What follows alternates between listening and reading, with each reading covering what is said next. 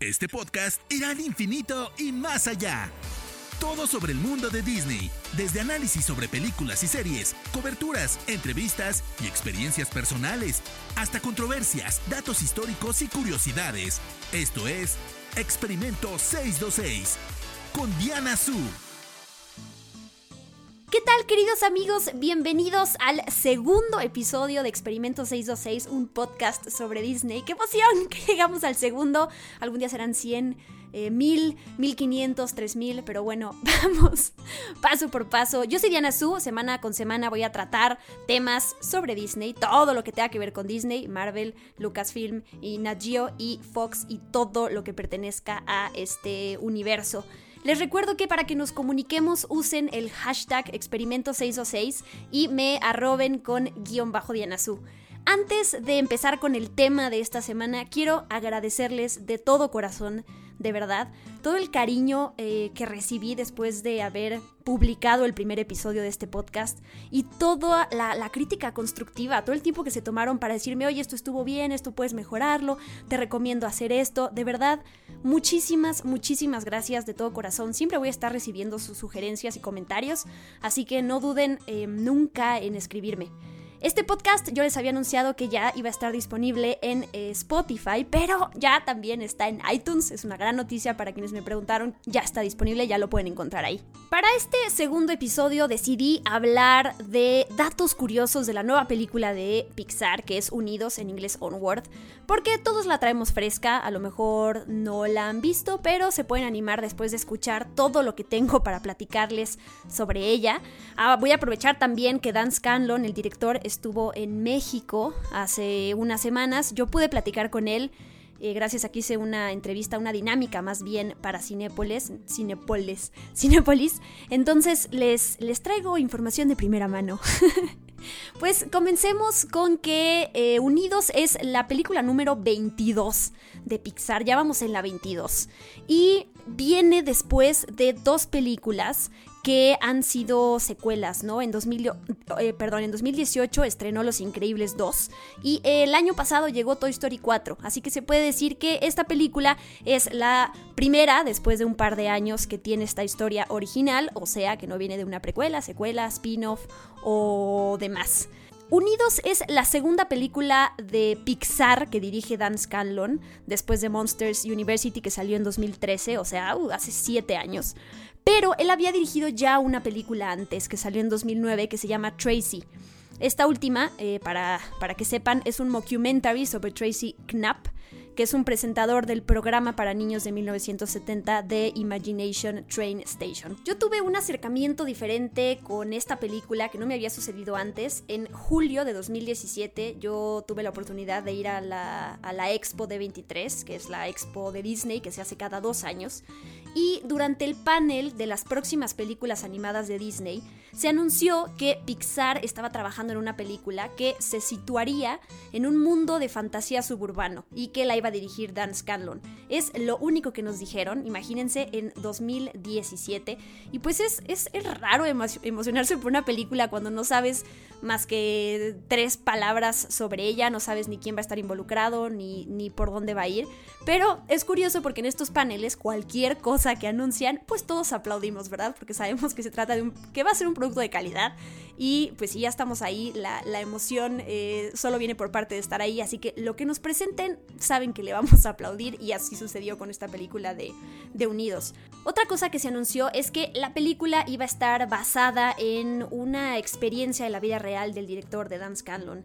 Fue ahí cuando él contó que perdió a su papá cuando él era muy pequeño y que su hermano y él tenían muy pocos recuerdos de su papá, así que a partir de eso a él le surgió la idea de que dos personajes tengan la oportunidad de pasar un día con su padre y pues poder poder conocerlo un poquito más y despedirse propiamente. Más de un año después, o sea, en 2018 fue cuando se anunció que este proyecto se iba a llamar Onward y que iba a contar con las voces en inglés de Chris Pratt, Tom Holland, Julia Louis Dreyfus y Octavia Spencer y pues la fecha de estreno que iba a ser marzo de 6 de marzo de 2020. Como les comenté hace rato, Dan Scallon estuvo en México para promocionar la película y gracias a Cinepolis yo hice más que unas entrevistas, una actividad con él.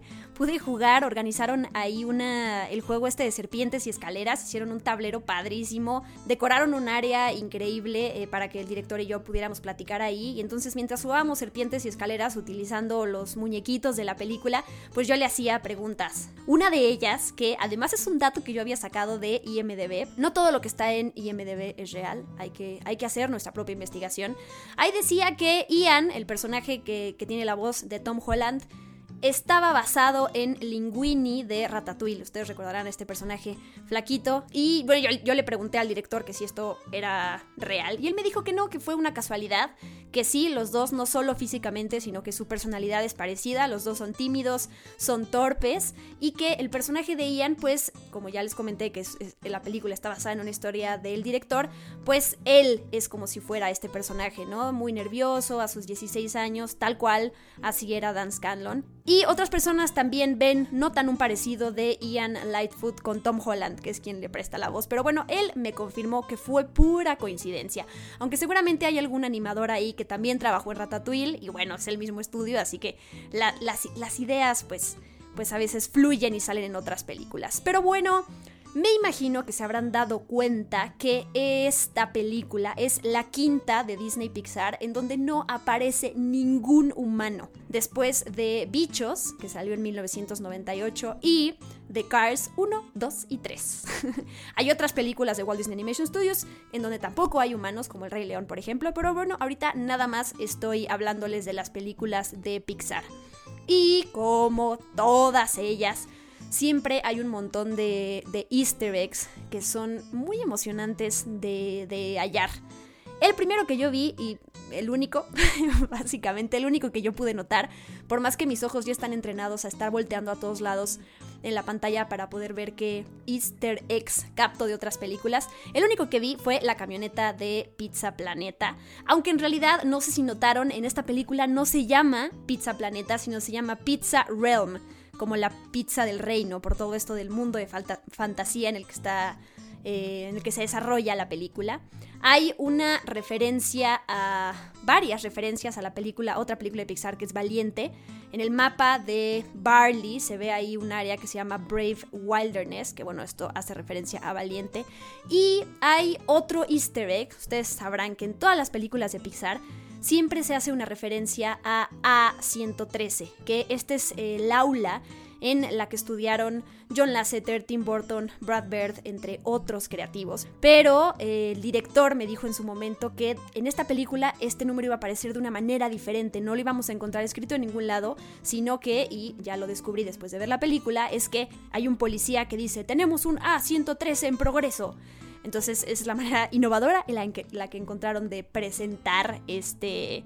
Em, pues esta referencia. Sé que hay muchos otros easter eggs por ahí, ya leí que hay referencias a Intensamente, a Toy Story, er, a Cars, también. Y de hecho, a la próxima película de Disney Pixar que también va a estrenar este año, que es Soul, o no, bueno, dependiendo de lo que, pues de cómo se desarrollen las cosas en el mundo actual.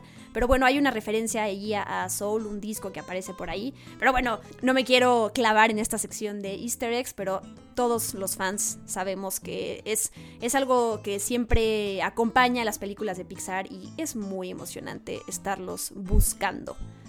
Entre mi plática con Dan Scanlon, y sé que esto no es como tal un dato curioso, pero fue algo que es que quiero compartirles. Yo le pregunté que qué hacía él específicamente cuando, siendo un creativo, tiene bloqueos mentales, ¿no? A todos nos ha pasado cuando tenemos una hoja en blanco frente a nosotros y es horrible ver la hoja en blanco, o cuando realmente tenemos el tiempo contado y tenemos que ponernos a escribir algo, a crear algo y pues no se nos viene nada a la mente, ¿no? Y lo que me compartió y que yo les quería compartir a ustedes es que él lo que hace eh, es que hay tantos creativos en Pixar, y él me dijo, hay tanta gente trabajando, aunque esté en otras películas, que puedes acercarte a ellos y platicarles sobre la película en la que estás trabajando y ellos te van a ayudar, ¿no? Es la, la fortuna de trabajar con más gente, de encontrarte con más personas en los pasillos y poder decir, híjole, no sé cómo sacar esto adelante y a lo mejor alguien te da una idea y esa otra persona la sigue desarrollando y entonces a partir de eso es que encuentras como la salida a este bloqueo mental, así que si algún día les pasa, pueden utilizar este consejo de Dan Scanlon.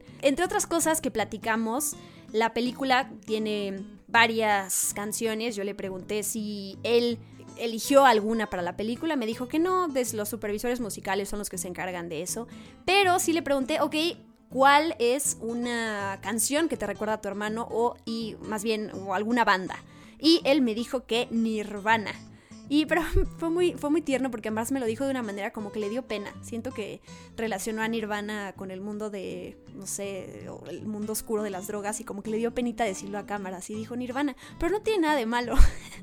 y yo no, no, no tiene nada de malo, Dan. Además de todos estos easter eggs que son emocionantes de encontrar en las películas de Pixar, hay otro elemento que ha aparecido en todas y cada una de las películas de Pixar y es John Ratzenberger. No sé si saben que es el único actor que ha prestado su voz en todas y cada una de las películas de este estudio. Tiene personajes a veces un poquito más grandes que otros. Y en esta película pues no es la excepción. Él hace la voz en inglés de un constructor que se llama Félix y que es quien trata de impedir que Barley trepe un, monumento histórico que, que sale en la película. Unidos fue prohibida en países como Kuwait, eh, Oman, Qatar y Arabia Saudita porque uno de los personajes, una policía que se llama Spectre, es lesbiana. En la película ella tiene un diálogo mientras está hablando con el oficial Colt Bronco en donde le dice, no es fácil ser papá primerizo. La hija de mi novia me hizo arrancarme el pelo, o más bien creo que la traducción sería, me sacó canas verdes, ¿no? Y a partir de eso, eh, fue que vetaron la película y en Rusia no la prohibieron pero cambiaron el diálogo. El personaje en esa traducción dice, no es fácil ser papá primerizo, la hija de mi pareja me hizo arrancarme el pelo, me hizo sacar, me, sacó canas verdes. Una de las cosas que me encanta investigar sobre las películas de Pixar es cuál fue el personaje o la escena o el momento más difícil de renderear o de animar.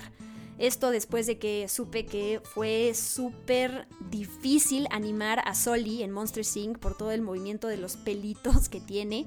Que por ejemplo en Buscando a Dory lo más difícil de hacer fue a Hank, al, al, eh, pulpo, por todos los tentáculos, eh, perdón, tentáculos y las ventosas. Y en Toy Story 4, la tienda de antigüedades fue lo más difícil de renderear porque toda la carga de, objetos y de elementos que aparecen a cuadro, pues fue lo más difícil. Así que yo le pregunté qué, qué fue lo más difícil de, animar en Unidos y Dan me contestó que fue Blazy, este, esta mascotita que tienen Ian y Barley, por pues cómo se mueve, que es como una serpiente. Entonces, eso es. Vayan anotando ahí las cosas más difíciles de animar en las películas de Pixar. Se me hace algo increíble porque además así comparas cómo, eh, cómo ha evolucionado la animación desde Toy Story hasta pues la película más reciente que es esta, que es Unidos. Como todos sabemos, las películas de Pixar casi todas han sido acompañadas por un cortometraje antes de que empiece la película. Y esta no fue la excepción, aunque no pudimos verlo en México, pero en cines, en, por lo menos en Estados Unidos, no sé si en otras partes del mundo, pasaron un cortometraje de Los Simpson titulado Playdate with Destiny, eh, en donde pues Maggie Simpson es la protagonista. Triste, no sé por qué no lo pudimos ver en México, no sé si por alguna cuestión de derechos o algo así, pero bueno, con esta fusión entre Disney y Fox. Y por último, quiero hablar un poquito sobre la taquilla de Unidos, que ha sido una de las peores en muchos años, obviamente con todo el tema del coronavirus afecta, no se sabe tampoco en, qué porcentaje, si es solamente culpa de esto o simple y sencillamente pues no es una película de Pixar que haya pegado de la misma manera que otras. Pero bueno, la realidad es que no le ha ido tan bien en taquilla. En los primeros días quedó en primer lugar, la segunda, la segunda semana también estuvo en primer lugar, pero eh, fue el peor estreno de una película de Pixar después de Bichos y de Toy Story. Y hay que tomar en cuenta que si bien estas películas pues tuvieron peores comienzos en esos primeros 10 días. Obviamente el boleto en ese momento pues era mucho más barato en la década de 1990 y si tomamos en cuenta la inflación, pues Bichos y Toy Story ya no quedan tan mal y Unidos tiene el peor debut. Pues sí, es triste, pero pues así pasa. después de saber todo el, el, trabajo que hay detrás de una película y cuando llega la taquilla no la favorece tanto, pero bueno, así sucede. Y bueno, como un plus solo para cerrar este podcast, la verdad es que sí disfruté la película de Unidos, sin embargo no me llegó de la misma manera como me han llegado otras películas de Pixar. Me gusta que se vaya ampliando la lista de hermanos icónicos de Disney después de, de Nani y Lilo, de Elsa y, y, Anna, que no las usen solamente como las únicas referencias de hermanas icónicas en Disney. Um, Remy y Emil también están por ahí, los hermanos de la familia Parr. Creo que Ian y Barley hacen una gran dupla y al final, los últimos 15 minutos de la película, pues sí son bastante, bastante emotivos. Cuéntenme qué les pareció Unidos, a lo mejor la vuelven a ver después de todos estos datos curiosos y van para encontrar más easter eggs y nutrir este podcast, ya me contarán. Con eso terminamos, así como este podcast dedicado a datos curiosos de una sola película de Disney. Habrá muchos, muchos más y además entre más vieja sea la película, pues más datos han salido. Eh, a mí me encanta recolectar esa información, así que les iré compartiendo poco a poco este tipo de podcast basados en una sola película y en datos curiosos. Recuerden escribirme al hashtag experimento626, por favor, y arrobarme como guion bajo Diana Su. Gracias de todo corazón por seguir este podcast y por sus comentarios y por emocionarse conmigo y aportar a esta comunidad. Pues este podcast lo van a estar recibiendo cada miércoles, así que nos vamos a escuchar todas las semanas. Yo soy Diana Su y me despido. Bye bye. Esto fue Experimento 626 con Diana Su. Gracias por acompañarnos. Los esperamos en el próximo episodio. Hakuna Matata.